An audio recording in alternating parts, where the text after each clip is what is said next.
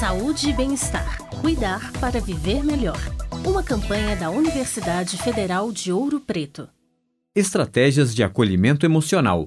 Saiba como proceder caso você perceba que alguém está precisando de ajuda.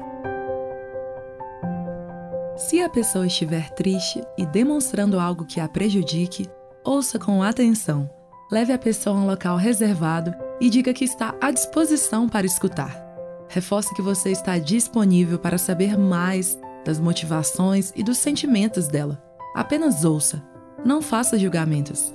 Não emita opiniões sobre o relato. Se a pessoa permanecer um tempo em silêncio, respeite o momento e demonstre disponibilidade para ouvir quando ela desejar. Durante a conversa, perceba ou pergunte quem são as pessoas próximas dela, quem são as pessoas em que ela confia, quem pode ser a companhia dela durante as ocorrências desses pensamentos. Lembre-se de anotar os contatos da pessoa e das referências que ela indicar, como nomes, telefones, e-mails. Se for um estudante da UFOP, o número da matrícula também pode ser útil. Se tiver autorização da pessoa, acione imediatamente aqueles que ela indicou ou informe a praça pelo e-mail do Portas Abertas, portasabertas.csaude.ufop.edu.br ou procure a unidade básica de saúde mais próxima.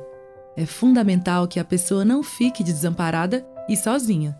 Você pode pedir para que ela aguarde até que alguém que ela indicou chegue para acompanhar. Ofereça suporte. O primeiro contato pode minimizar o sofrimento.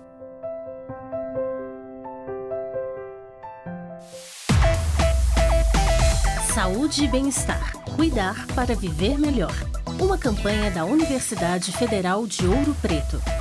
Realização: Rádio FOP, TV UFOP e Fundac. Fundação de Educação, Artes e Cultura.